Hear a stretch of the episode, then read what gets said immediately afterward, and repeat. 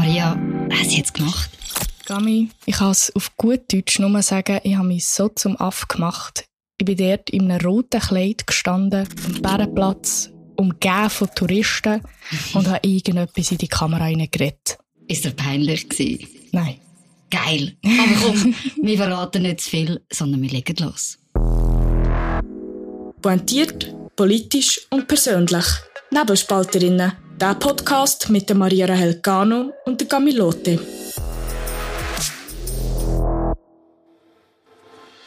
Nebelspalterinnen wird präsentiert von Andrea Fair.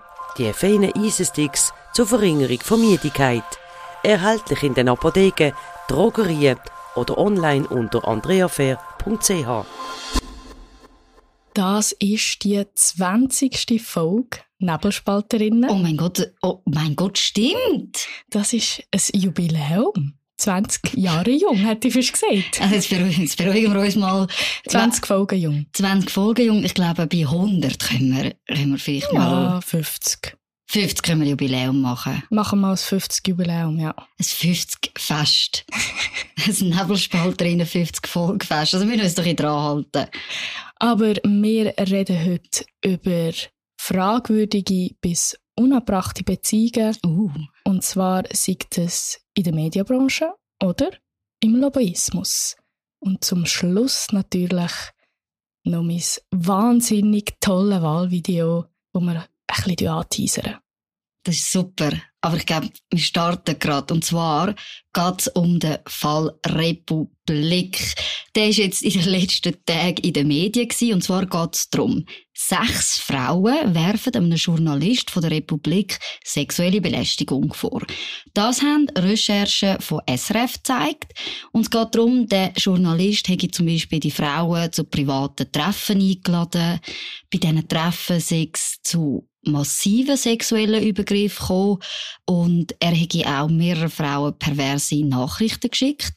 Die Republik selber, ja, die zeigt sich überrascht und sie hat auch kommuniziert, dass die Redaktionsleitung die Vorwürfe bis zu der Recherche eigentlich von SRF, denen sind die Vorwürfe nicht bekannt gewesen. Und damit ihr euch das könnt vorstellen, wie was das für Situationen gewesen sind, habe ich mal eine rausgesucht. Sie war eine Journalistin. Sie hat eben den besagten Journalist interviewt und hat bei der letzten Frage gefragt, möchtest du an dieser Stelle noch etwas loswerden?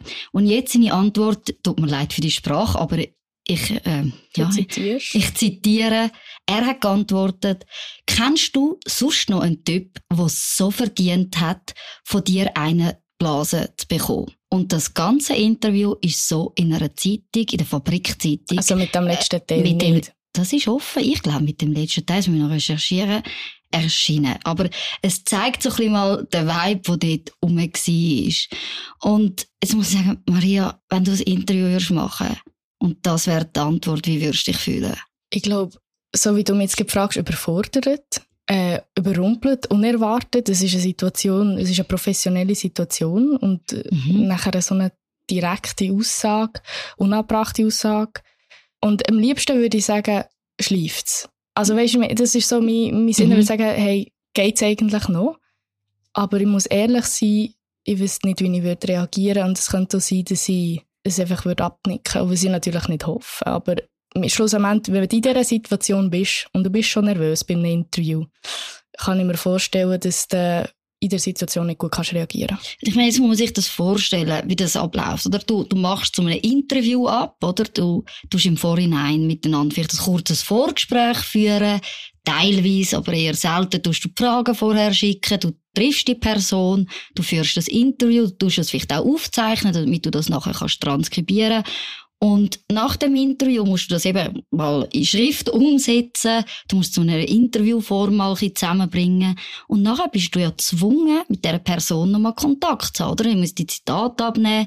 Es gibt vielleicht Korrekturen, bevor das nachher veröffentlicht wird. Und gerade die Journalistin, hey, sorry, du hast als letztes die Aussage bekommen und du weißt, du musst dem, sorry, dass ich sage, dem Schwein jetzt nochmal schreiben und so tun, als wäre es irgendwie okay und das Interview bringen. Eigentlich hättest du müssen zu der Redaktion sagen, wir bringen das nicht, sondern wir bringen die Story. Dieser Stelle kommt meine innere Rechtsanwältin für eine allegedly mutmaßlich. Mutmaßlich. Mutmaßlich sind nur Vorwürfe bis jetzt. Einfach, dass wir das an dieser Stelle noch gesagt haben. Vielleicht kann ich euch noch einen weiteren Einblick geben. Und zwar sind auch Chat-Nachrichten veröffentlicht worden. Der Journalist hat einer Kollegin geschrieben, und ich stelle mir vor, wie wir uns küssen, ich deine Brüste, und du dich dann anknüllst und blasest mit deinen crazy Lippen. Unterste Schublade. Es ist so widerlich. Es ist so so unglaublich tief, dann musst du widerlich. fast herknäulen. Oh Gott, wow. Also, sorry. Ja, nein, es ist ein ernstes Thema, sorry. Aber was mich jetzt interessiert, es ist ja wie nicht der erste Fall.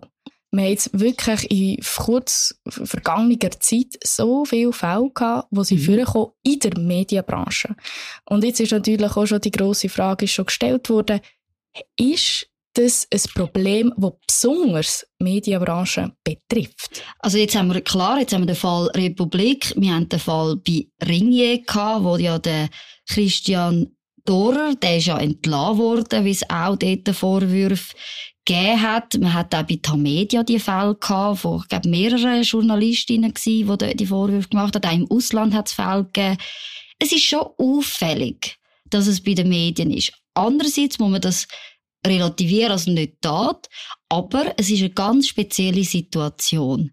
Es ist jedes Mal eine Geschichte. Also Medien profitieren davon, dass das bei anderen Medienhäusern passiert. Sie haben ein Interesse daran, um das aufzudecken, weil für sie ist es eine Geschichte, die Klick bringt, oder? Man kann auch die, das andere Medienhaus diskreditieren. Ich meine, das bleibt haften am Medienhaus, dass so etwas in den eigenen vier Wänden eigentlich abgeht. Und es wird halt publik gemacht. Ich glaube, gerade so Fälle, wenn du das in grösseren Unternehmen hast, dann ist das intern. Und es, es dringt sehr, sehr selten an die Öffentlichkeit. Und bei den Medien hast du die Konkurrenzsituation. Und du bist schon die Öffentlichkeit irgendwo durch? Mhm. Du hast die, das Interesse daran, das aufzudecken bei anderen Medienhäusern. Aber Aber ich finde, das Interesse ist nicht nur Diskreditierung.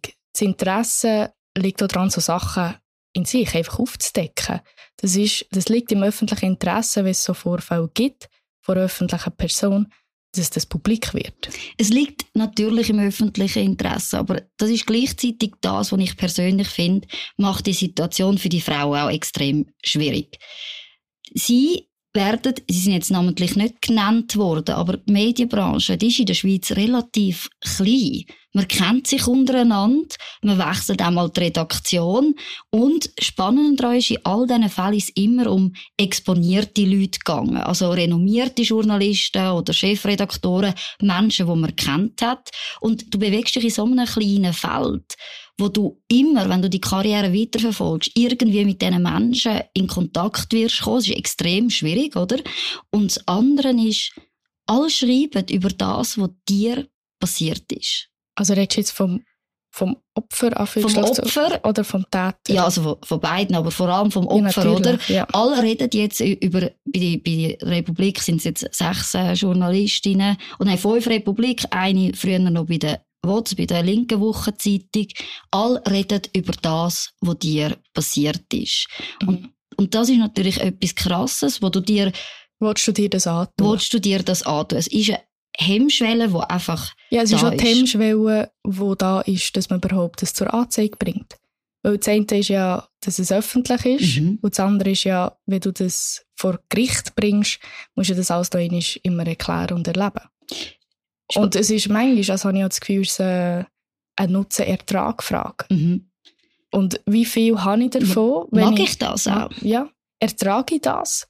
Und wie viel habe ich davon? Und die Chance ist ja da, dass du mit leeren Händen ausgehst. Mhm. Das- es für alles wirklich für nichts war.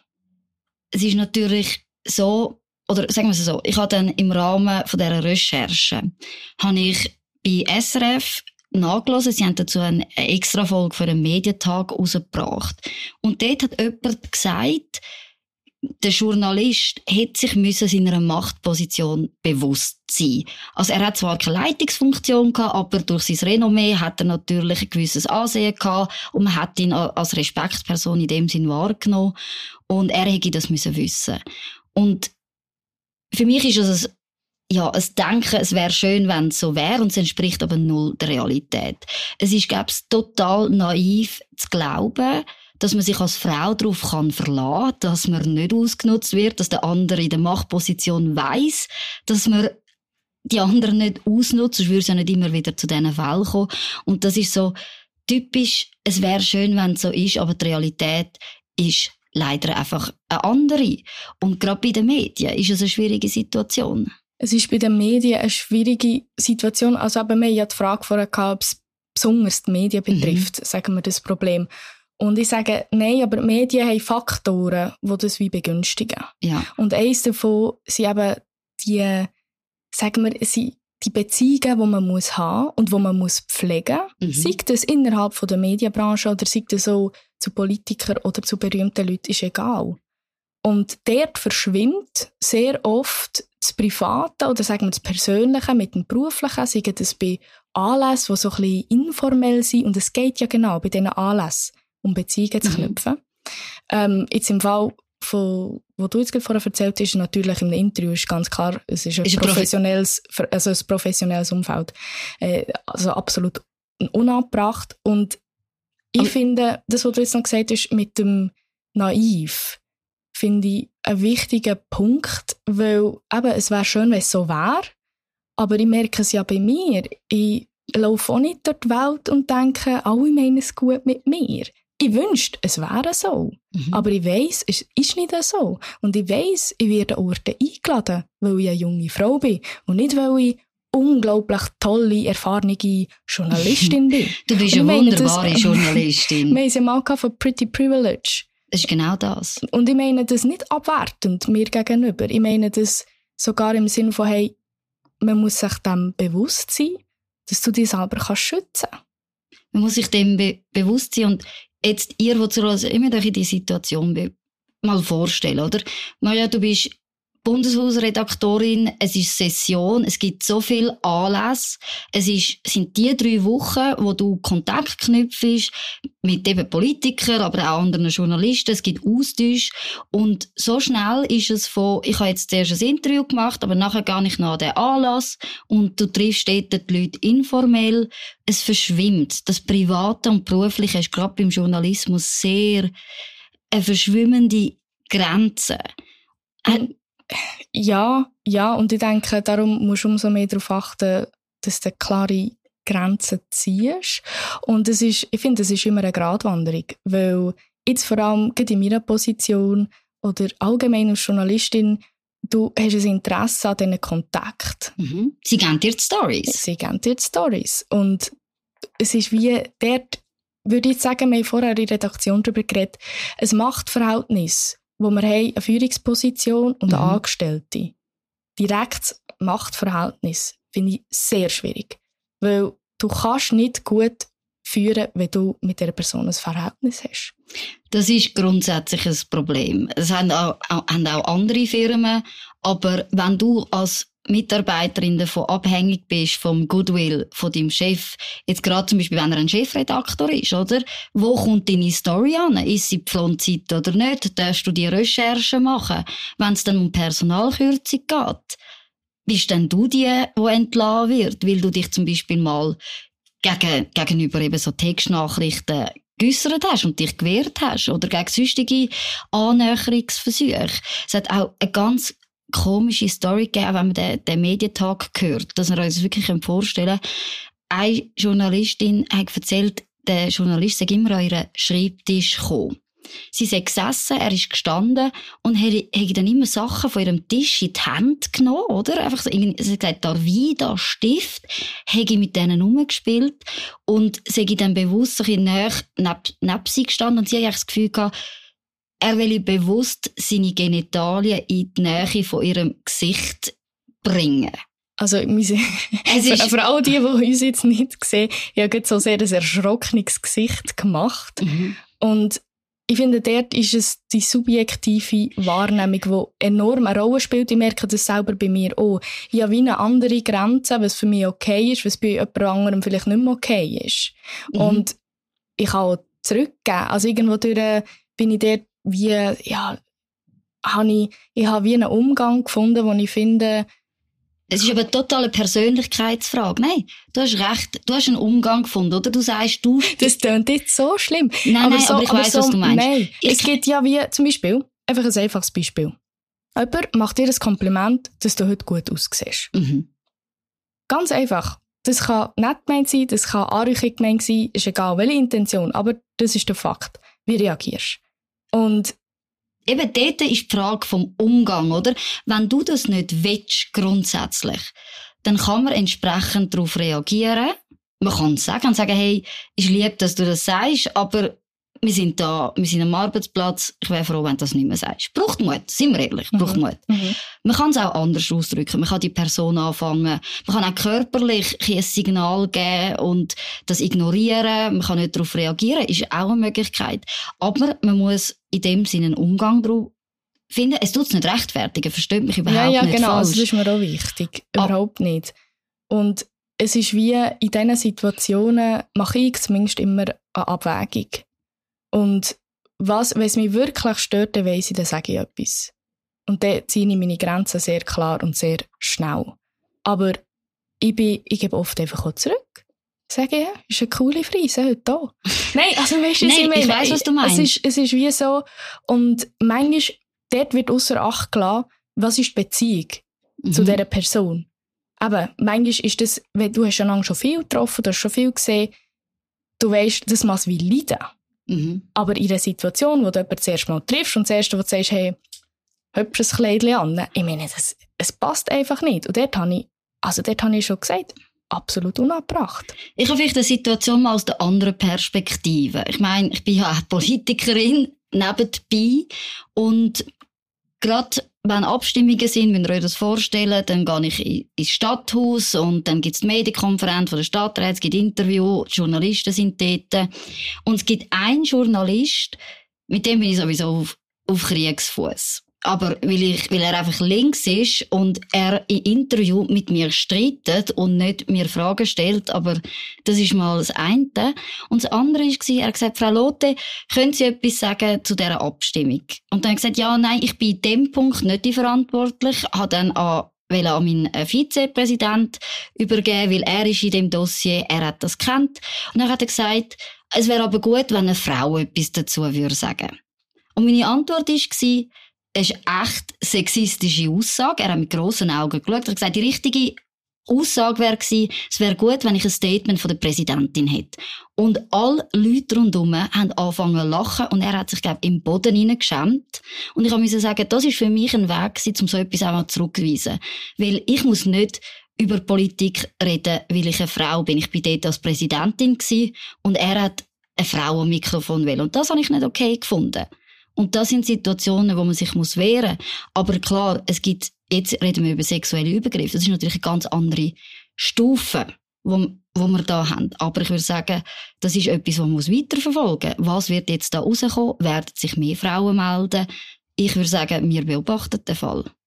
Das machen wir auf jeden Fall. Und was mich, was mich jetzt noch wundern ist die Frage, wir haben das so gehabt bei Rammstein, Mhm. wir haben über Rammstein geredet, kann man jetzt Kunst, sag jetzt mal Kunst, das wäre der Text, oder der Künstler, das wäre der Journalist, voneinander trennen? Also, kann ich jetzt noch, darf ich jetzt noch die Texte von dem Journalist gut finden? Oder muss ich aus Prinzip sagen, nein, es gibt Anschuldigungen gegen den, es gibt Chatnachrichten, wo ich kann sagen, die finde ich nicht in Ordnung. Von so einem Menschen möchte ich keinen Text lesen. Das wollen wir von euch wissen. Natürlich, die schwierigen Fragen überlassen wir euch.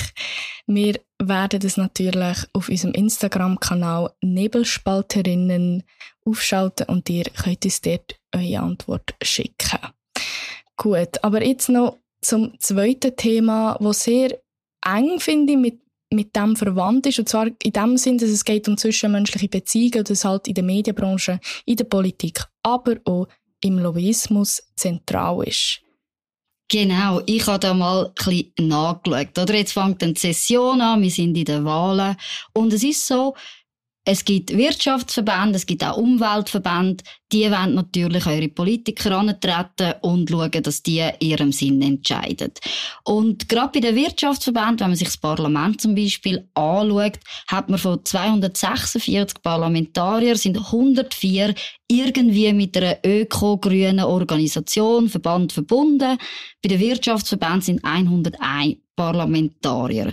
Und es gibt natürlich unterschiedliche Verbindungen. Es gibt lockere Verbindungen, die man hat zu diesen Verbänden, aber es gibt auch zahlte Mandate, wo man als Politiker hat, zum Beispiel als Präsident oder sonst wie, dass man zahlt wird in diesen Verbänden.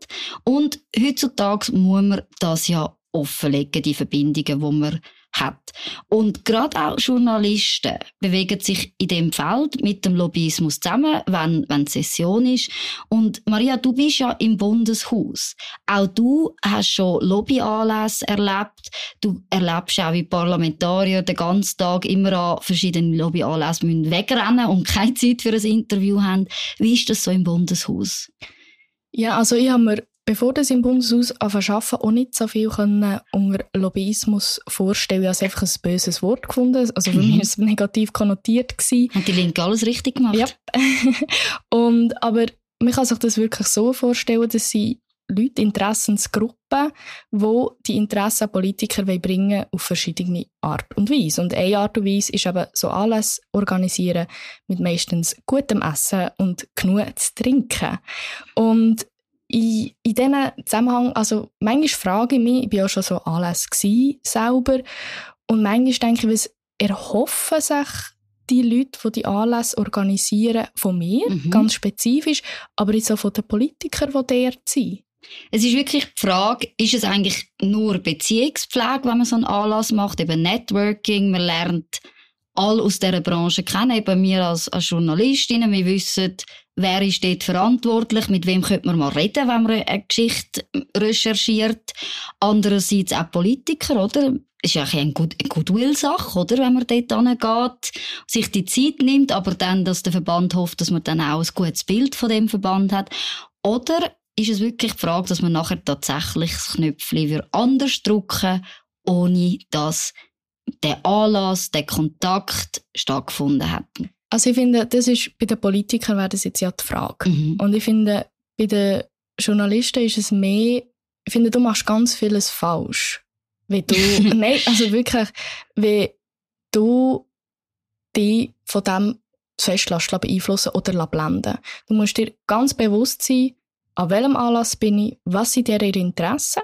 Vielleicht hat vielleicht hat es eine gute Geschichte, vielleicht hat es etwas Interessantes, aber du bist immer auch dort, wo du instrumentalisiert wirst. Mhm. Und ich meine das jetzt nicht im negativen Sinn, aber das ist ja auch dein Job. Du bist ja eine Dienstleistung für die Öffentlichkeit. Mhm. Das ist sehr schön Ausdruck. Wieder mal, top. Aber verstehst du, was ich meine? Und Politiker, ihr seid ja grundsätzlich frei. Mhm. Und dir, also... Aber trotzdem, wir vertreten Interessen. Interesse. Oh. Wir verbringen viel... Chips und Cola. Ja. Oder wir vertreten in dem Sinne Interessen. Jetzt Interessen, das sind die Interessen der Bürger, blöd gesagt, die Ständeräte Interessen von ihrem Kanton.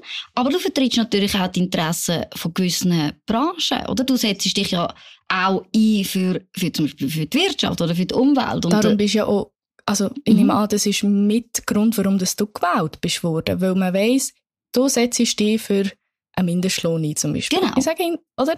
Und dort das Einzige, was ich bei Schwierigkeit sehe beim Lobbyismus ist, wenn du dich nicht aus Gruppen, aus Interessensgruppen kannst organisieren, mhm. weil zum Beispiel die finanziellen Mittel fehlen, dann wird es schwierig, deine Interessen zu vertreten im Bundeshaus. Ich glaube, das ist vielleicht die einzige, es ist für mich eine Kritik, die man kann, nicht die einzige, aber eine Kritik, die man kann am Lobbyismus machen Du musst dich können organisieren. Wenn du dich organisierst, kommt auch das Geld zusammen, oder das hängt natürlich zusammen. Wenn du aber als Gruppe das nicht anbringst, kannst du deine Interessen nicht so gut vertreten, wie das andere können. Und wenn wir zum Beispiel auf die USA schauen, dort ist das ganz krass. Also dort haben wir wirklich Organisationen, Unternehmen, wo Parlamentarier ganze Reden schreiben, Vorstöße schicken, sie eigentlich in ihrem Thema managen. Das ist ein ganz anderes Ausmaß, als wir also, das in der Schweiz haben. Wir haben so in der Schweiz Aber also können wir uns nicht vormachen. Wir haben das definitiv auch in der Schweiz. Gut, wenn ich mir, wenn ich, wenn ich die Vorstöße lese, denke ich, es wäre vielleicht besser, wenn nur das Lektorat sowieso drüber würde. Vielleicht hätte es paar nötig, sich die Vorstöße zu schreiben lassen. Aber genau, einfach, dass man sich einfach um mhm. ein Bild schaffen für unsere Zuhörerinnen und Zuhörer. Es ist wirklich so, dass Lobbyisten wie so mit einem vorgefertigten, sagen wir wirklich Vorstoß kommen, mhm. sagen, das ist meine Idee, das und das, aus dem und dem Grund wird es dir nützen, wird es uns mhm. nützen. So. Und am gescheitsten hast du die ganze Arbeit schon gemacht. Logisch. Und dann hast du gute Möglichkeiten und bestenfalls schon mit anderen Leuten geredet. Und ja. sagst, von dem habe ich die Unterstützung, von dem und genau. dem und dem. Vielleicht, ich würde es noch gerne auf eine persönlichere Ebene bringen. Ich kann hier aus meinen Erfahrungen reden. Ich bin ja noch nicht so hoch in der Politik. Ich meine, je höher du bist, desto besser sind die Einladungen. Aber auch ich bekomme Einladungen an Events, wo man sonst so einfach nicht ankommt, oder? Wo man gute Plätze bekommt, wo man eine Sonderbehandlung, ein Apero, äh, eine gute Rede, es wird dir ein bisschen der Hof gemacht. Genau, es wird dir der Hof gemacht. Und schon dort frage ich mich eigentlich, ist es okay, dass ich dort angehe oder lasse ich mich dann schon instrumentalisieren? Oder ist es okay, wenn ich an eine Veranstaltung gehe, wo ich exklusive Billett bekomme von einem Verband, den ich so oder so unterstütze, ist es dann okay? Ist es nur ein Problem, wenn ich das nütze, obwohl ich eigentlich nichts mit dem Verband zu tun haben. Also, jetzt, blöd gesagt, wenn mich jetzt würde WWF und die, die mich kennen, wissen, ich liebe Otter, würden in Zoo einladen zu einer exklusiven Führung, wo man nur über Otter redet. Ich kann die Otter füttern und das ist etwas, was ich sonst nie ankommen Müsste ich dann sagen, hey, ich glaube, wenn ich, wenn WWF eine Wahlempfehlung würde ausgeben, wäre ich wahrscheinlich nicht in den Top 3. Ist es dann falsch, wenn ich gehe?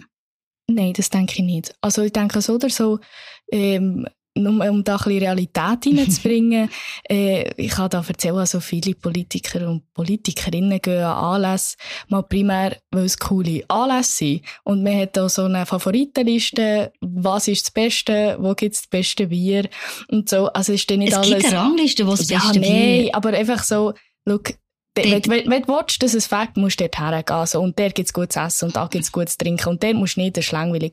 Aber einfach nur, dass wir ein bisschen Realität mhm. bringen. Aber jetzt mal unabhängig von dem, finde ich, nein, du als Politikerin, wenn du eingeladen bist und sogar wenn du hinten und vorne nicht die Interessen würdest vertreten, aber du ihnen sagst, okay, ich, höre euch zu, ich gebe euch eine Chance, aber du versprichst mhm. nichts, indem dass du dort hergehst. Und ich finde das schon ganz wichtig bei Journalisten. Du gehst dort her, du hörst zu, von mir aus können wir Kärtchen austauschen, wir können gerne mal auf einen Kaffee gehen, aber meine Position in diesem Sinn kann, kann nicht einfach, sagen wir, bestochen werden mit ein bisschen trinken mhm. und ein bisschen essen. Oder auf das hast ja, du wollen? Ja, ich glaube bestochen nicht, aber... Ja, okay, es ist ein Herzwort. Ja, nein, nein, ich weiss, was du meinst. Beeinflusst. Beeinflusst, sagen, wir beeinflusst. Ja. Aber ich, ich habe doch aus dem Nähkästchen ich bin nicht an diesen Anlässen aber so Lobby-Anlässe. Also klar, es gibt eine langweilige Apero, vielleicht mit dem schlechten Wein, der Weisswein, der fast Schuhe auszieht, so bitter ist er. So wie der letzte Prosecco, den wir in der letzten Sendung hatten. Und nachher gibt's Anlässe, wo man sich wirklich Mühe gibt. Also zum Beispiel die Zeit vom Geldspielgesetz, wo das zur Abstimmung kam, ist, hat man im Parlament von Swiss Casino ein Casino Night organisiert für Parlamentarierinnen, um die da ein bisschen motivieren. Oder auch das Filmfestival in Locarno. Entschuldigung. Wer dort war, sind auch die, die ja gedruckt haben bei der Lex Netflix. Es ist einfach so, wenn du dir die Anlässe beobachtest und wer dort hingeht, du siehst natürlich eine Verbindung, aber es ist immer attraktiv. Fairer, fairerweise muss man sagen, es ist auf beiden Seiten. Es ist absolut auf beiden Seiten so. Ich glaube, die Bürgerlichen könnten einfach ein lässigere Anlässe organisieren. Ah, ich will mich da nicht beklagen. Gell, sind wir uns mal einen besseren, besseren Anlass? Nein. Ich finde, also ja, am Zürichfest habe ich das sehr schön gefunden. Mhm, also ich muss sagen, ich habe von einer, von einer Organisation Billett bekommen für das Zürichfest. Und ich meine, es hat so viele Menschen gehabt. Und ihr wisst ja, Marianne Menschen, wir haben schon mal bei der Street Parade darüber geredet. Nicht meine Stärke. Nicht deine Stärke. Meine ja auch nicht, weil ich bin ja bei allen auf Achselhöhe. Das haben wir so, muss ich jedes Mal feststellen. Sie hat dann meine Tickets bekommen für eine Location, hat dort einen super Abend gehabt. Ich habe zwar Beschwerden gehört, dass sie zu früh heim ist. Ja. Sie gibt es zu. Aber ja, logisch. Es ist. Aber wegen dem also wegen dem würde ich jetzt nicht irgendwie meine Weltansicht ändern. Also weißt du, was ich meine? Es gibt Mhm. wie, du hast wie die Grundwerte, ich finde, das ist mega wichtig. Der politische Kompass. Ja, vielleicht ist, bei mir ist politisch Kompass jetzt nicht primär im Vordergrund, aber bei mir ist, sagen wir, ach, die Wahrheit. Ja, es klingt so schlimm, aber Die ja, nein, es klingt so gross gekotzt. Komm, gib Grosskotz raus. Okay, ja, es ist, es ist ja immer, du bist ja als Journalistin echt primär auf der Suche nach der Wahrheit und der Geschichte. Und manchmal ist das eine persönliche Perspektive, manchmal ist es eine größere Geschichte. Es, was auch immer. Es kann Mhm. ein Interview sein, es kann ein Porträt sein. Aber das sollte im Fokus stehen und nicht, was ich jetzt äh, für in die Welt will rausschicken außer ich, schicke, äh, ausser ich mache einen Kommentar. Verstehst du? Ja, ich verstehe, was du meinst. Ich habe noch einen pointierten Schluss, bevor wir zum alles entscheidenden Thema kommen. Ich glaube, Lobbyismus ist für die Politiker ein Problem, wo erstens charakterschwach sind, zweitens politisch nicht auf der Höhe, dass sie überhaupt so inkompetent sind, dass sie sich einwickeln auf das. Harter Tubak. Wir, wir lassen das jetzt so stehen, aber Gami, hey, cheers auf die 20. Folge. auf die 20. Folge. Und jetzt. Ich möchte so, können wir so ein Trommelwirbel haben? André, du hast Trommelwirbel. Also, ihr habt wählen, Community. Ihr habt danach geschrauen, ihr habt uns unzählige Nachrichten geschrieben, dass die Maria erstens ein Wahlvideo machen, Punkt eins Und auch Ideen, danke für das. Und sie hat gemacht. Ja, es ist aber noch nicht ganz fertig. Der Schnitt, es ist noch nicht durch den Schnitt und wir wollen nicht zu viel verraten. Und Aber wie war es? Wie, wie ist es, wie ist es, als, wie ist es, ein Wahlvideo zu machen? Es hat mega gefällt. Also, ich hatte, ich ich wirklich grossen Spass dran. Gehabt. Ich habe ein bisschen Bedenken, dass ich meine journalistische Karriere näher an Nagel hängen kann. Aber, Aber wir- die politisch die nicht, politische nicht. oder? Es ist vielleicht der Startschuss von deiner politischen Kampagne. Ja, genau. ich, eher nicht, aber was ich auch muss sagen, ja, ich habe mich auch ein bisschen lustig gemacht über die Wahlvideos. Sie sind, Ja, auch, sehr, sie sind auch sehr lustig. Aber jetzt wirklich noch ernst, es steckt doch ein Haufen Arbeit dahinter. Ähm, vielleicht nicht bei allen Videos, aber trotzdem, es, am besten hast du jemanden, und wir hatten jetzt auch jemanden gehabt, André, muchas gracias, gell, hat das geschnitten und hat die Aufnahmen gemacht und wir haben professionelle Kameras, wir haben professionelle äh, Mikrofone und wir wird auch sehen, welches professionell und welches nicht professionell gemacht wurde.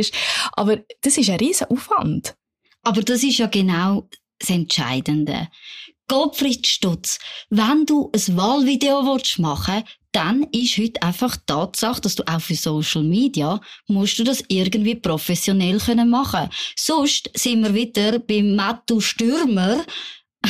Er ist mein Held, ja. Matt, Mattu Stürmer mit dem Velo im Schatten bei 30 Grad, wo dann die Familie singt, das geht einfach nicht. Und wenn du nicht einen Profi hast, der dir sagt, hey, das macht Sinn, das macht nicht Sinn und auch die Qualität muss stimmen natürlich, dann ist es in den meisten Fällen einfach peinlich. Darum haben wir ja die grossen Geschütze aufgefahren. Und in meinem Sonderfall muss ich ja sagen, ich wollte das ja besonders peinlich machen und irgendwie, also weißt, wie mega schlecht und mega gut. Es, es ist ein Widerspruch. Aber das war so schwer, gewesen, Gut, schlecht. gut schlecht.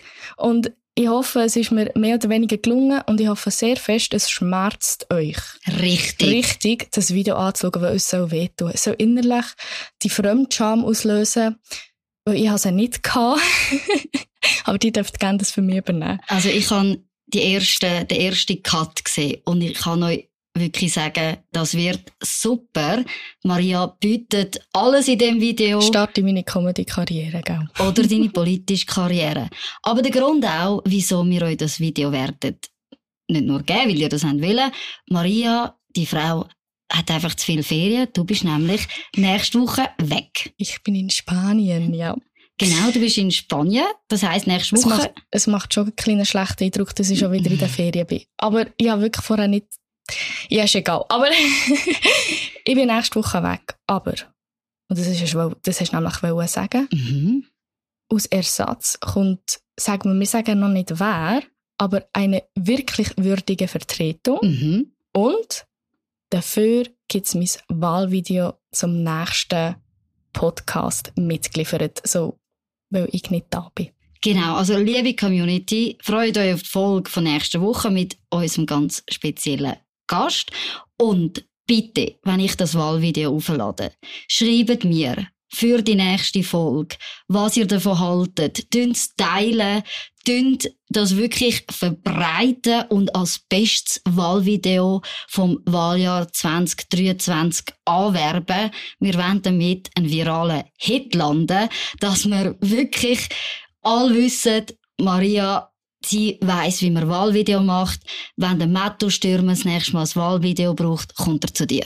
Campaigner, hä? Campaigner. Campaigner, genau. Gut, das ist es schon wieder von dieser Woche. Ihr könnt uns erreichen, wie wir schon gesagt haben, auf Nebelspalterinnen, auf unseren privaten Accounts. Vergesst uns nicht zu abonnieren. Wir haben letztens gefragt, wo man das kann. Das kann man natürlich auf den entsprechenden Plattformen. Mhm. Kann man so auf ein Glöckchen drücken oder abonnieren. Das Follow, steht, folgen. Follow, genau, je nachdem.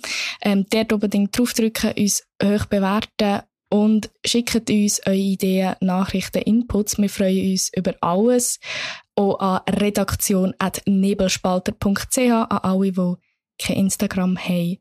Und ich freue mich auf meine Ferien und Gami, du freust dich hoffentlich auf unseren super Gast. Wir hören uns nächste Woche wieder, was heisst Nebelspalterinnen. Bis zum nächsten Mal bei Nebelspalterinnen, der Podcast mit der Maria Rahel Gano und der Camilote. Nebelspalterinnen wird präsentiert von Andrea Fair, die feinen Eisensticks zur Verringerung von Müdigkeit. Erhältlich in den Apotheken, Drogerien oder online unter andreafair.ch.